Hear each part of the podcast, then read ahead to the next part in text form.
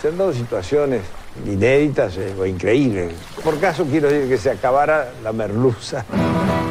No me digas que merluza, no maricusa, que yo sí como merluza.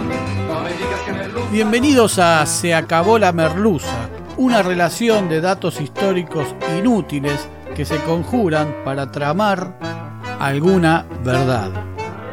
Con Jorge Tezán y un equipo que aún no se encuentra no se encuentra.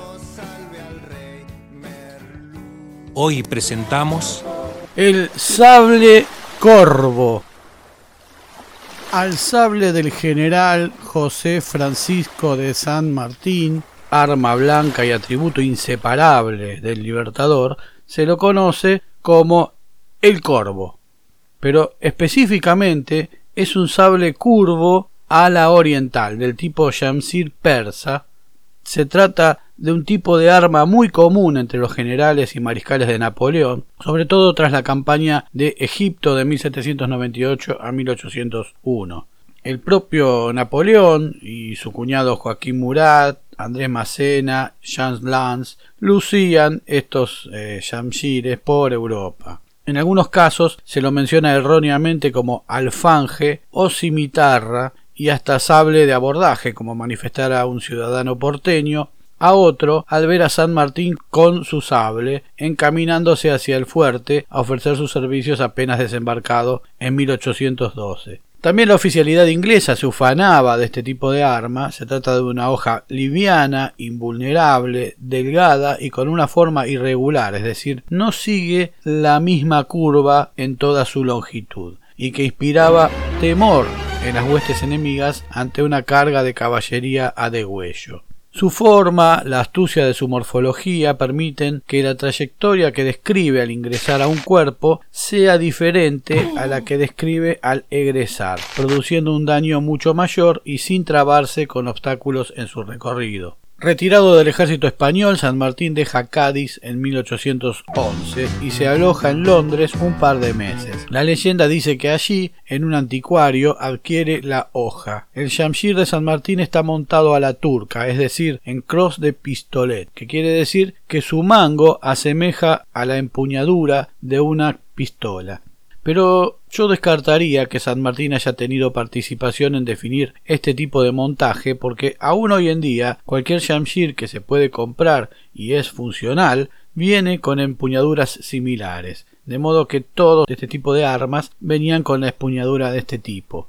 Hay un listado de siete posibles lugares donde San Martín pudo haber comprado la hoja.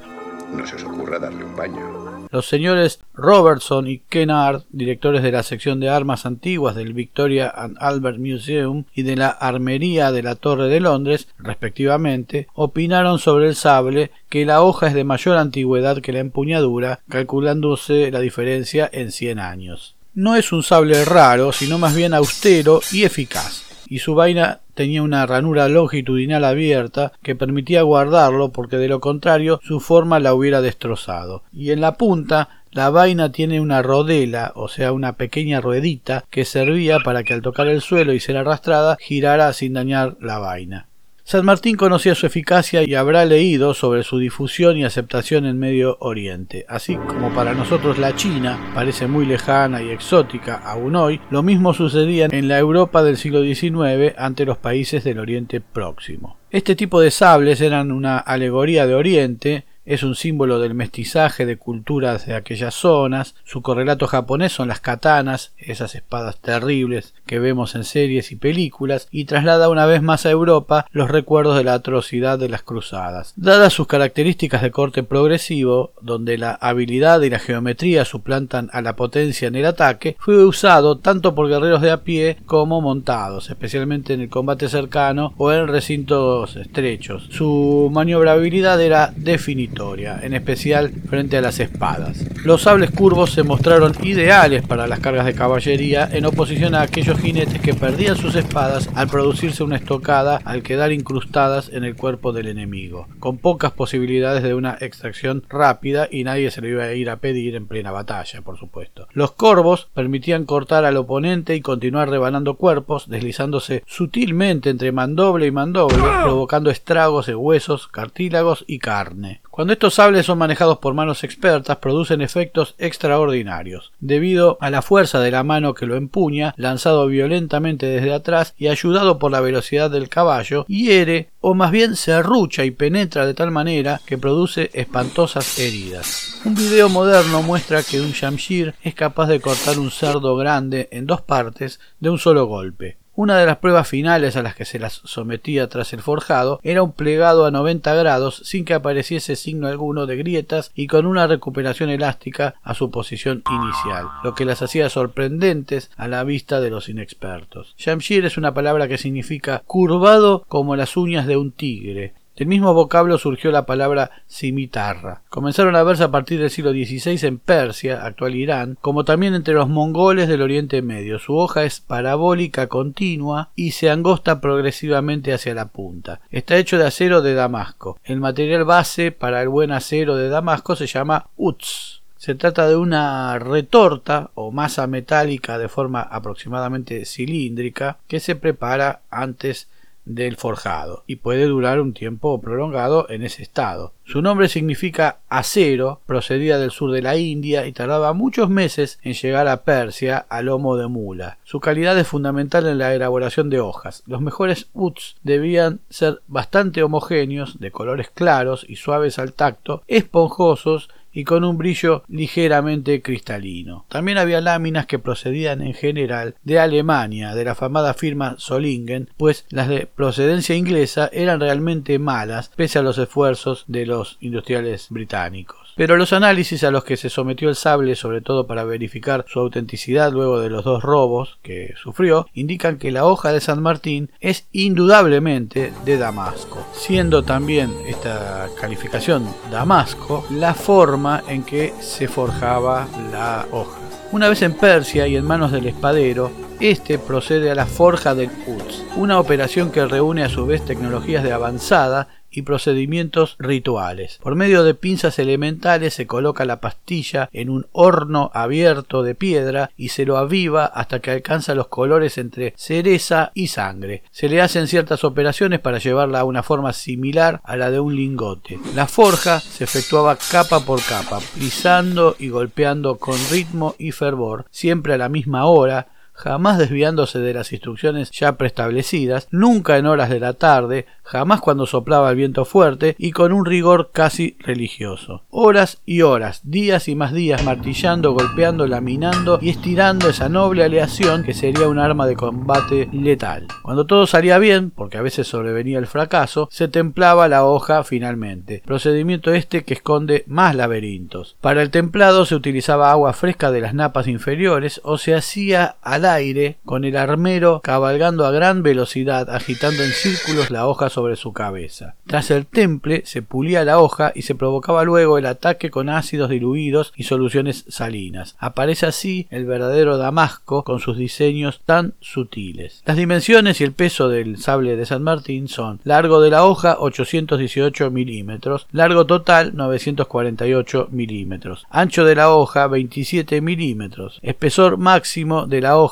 5 milímetros, largo de la vaina 845 milímetros, peso del sable con dragona 910 gramos y el peso de la vaina 680 gramos. Muy liviano. De la observación surge que la hoja era de acero pulimentado en procedimiento damasco, no uniforme, no hay soldaduras ni alteraciones, la hoja presenta un trébol o roseta en una sola cara de la cruz, figura que no ha sido identificada a la fecha, porque podría pertenecer a un cierto armero en especial. De un estudio posterior a los dos robos que sufriera el sable se observaron múltiples hendiduras, golpes, rayaduras, desprendimientos, astillamientos, fisuras, saltaduras de laminado, aplastamientos, roturas y quebraduras, etc., lo que a luces demuestra que el arma fue vastamente utilizada. La hoja presenta una fisura en forma de seta en uno de sus flancos. La madera del mango fue identificada como de ébano de las Indias Orientales, material muy común entre los espaderos y ensambladores ingleses. Y la vaina de haya europea.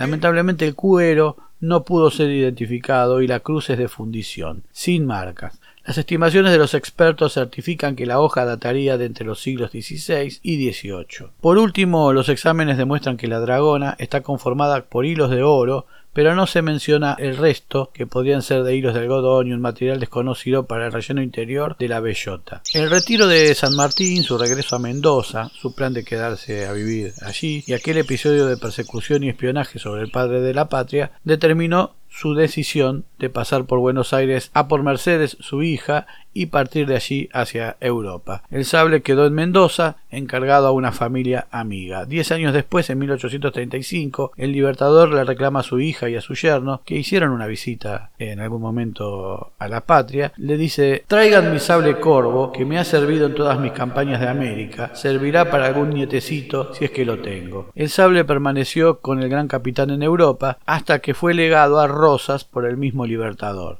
Su yerno, yerno del Libertador, Mariano Balcarce, es quien le comunica a Rosas la decisión sanmartiniana. El sable que me ha acompañado en toda la guerra de la independencia de la América del Sur le será entregado al general de la República Argentina, don Juan Manuel de Rosas, como una prueba de la satisfacción que como argentino he tenido al ver la firmeza con que ha sostenido el honor de la República contra las injustas pretensiones de los extranjeros que tentaban de humillarla. Nunca San Martín fue más explícito, sin embargo cuesta creer que ni siquiera la pulcritud de su figura intachable sirva para convencer a los argentinos odiantes que quien para San Martín encarnaba la sucesión de sus ideas era Rosas, no otro, ni sirve para disipar el calificativo de tirano sobre el restaurador. Rosas recibe el sable con orgullo. No sabemos si entre ese agosto de 1850, cuando muere San Martín y hasta que fue notificado, y febrero de 1853, cuando Rosas es derrocado, si entre esos 31 meses el sable llegó a manos de Rosas. Lo cierto es que el sable está con Rosas en el momento de su muerte y se lo deja a su amigo y consuegro Juan Nepomuceno Terrero y dispone que muerto Terrero pase a su esposa y sucesivamente a sus hijos, de acuerdo a la escala de edades. Y así sucede. Al morir Terrero, el sable pasa a su hijo mayor, Máximo,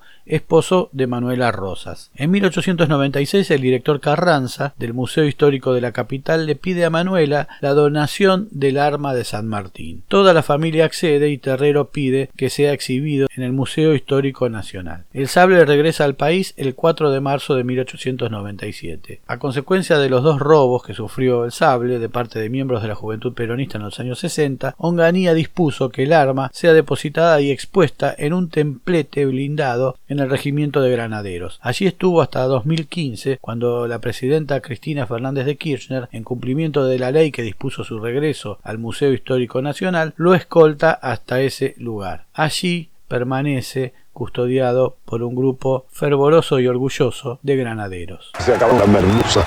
Muy pronto nuevos capítulos de Se acabó la merluza. Se acabó la merluza es idea, redacción, recopilación y hace lo que puede Jorge Tezán. Muchas gracias. No olvides de seguirnos en las plataformas, poner like, suscribirte, campanita y todo lo que la red social admita. Hasta pronto.